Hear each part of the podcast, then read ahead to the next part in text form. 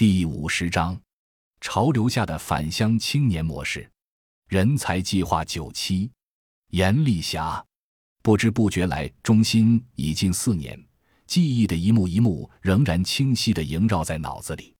回首这几年的学习、工作和生活，不分彼此的忙忙碌碌，感觉越是向前，脚下的路越是不平。三年如此，十三年、三十年也是如此。成为更好的自己，大概便是这一路的功课。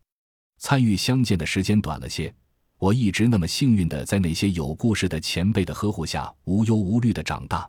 那些有故事的人是我崇拜的偶像，是我尊敬的老师，是并肩作战的战友，是思想共鸣的知己。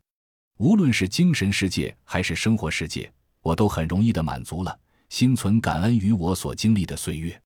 而我却似乎一直都在迷茫中转悠，现实远不是自己所想象的那样。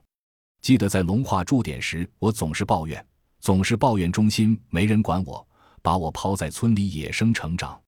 想想那时的自己多么幼稚！如果那时明白，便不会有蹉跎岁月的耗损和浪费了。只是成长便是如此，痛苦并快乐着。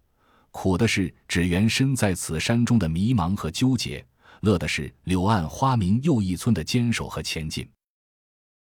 感谢您的收听，本集已经播讲完毕。喜欢请订阅专辑，关注主播主页，更多精彩内容等着你。